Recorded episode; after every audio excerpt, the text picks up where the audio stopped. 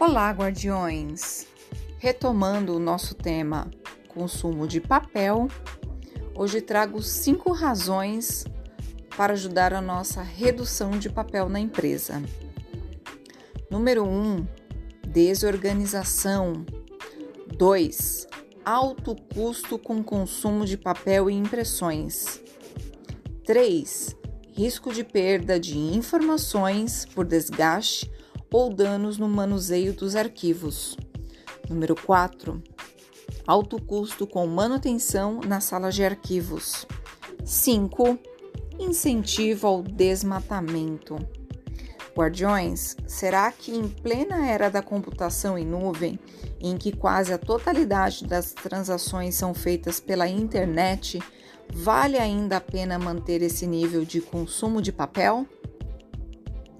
Pensem nisso e nos ajudem a galgar cada dia mais novas ideias para ajudar no nosso consumo e redução de papel. Até mais!